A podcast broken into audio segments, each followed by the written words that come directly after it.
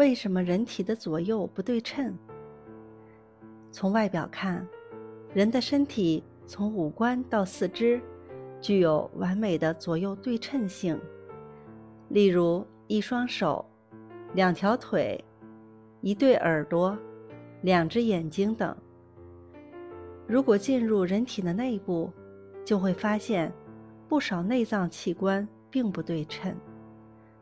心脏位于身体偏左部位，肝脏则长在人体右边。左支气管细长，走向较为平斜。右支气管又粗又短，几乎是垂直走向。再回到体外，通常左脚接触地面的面积大于右脚。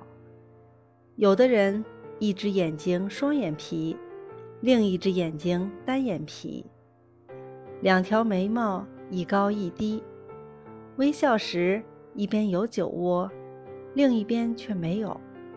这些都是正常的不对称现象。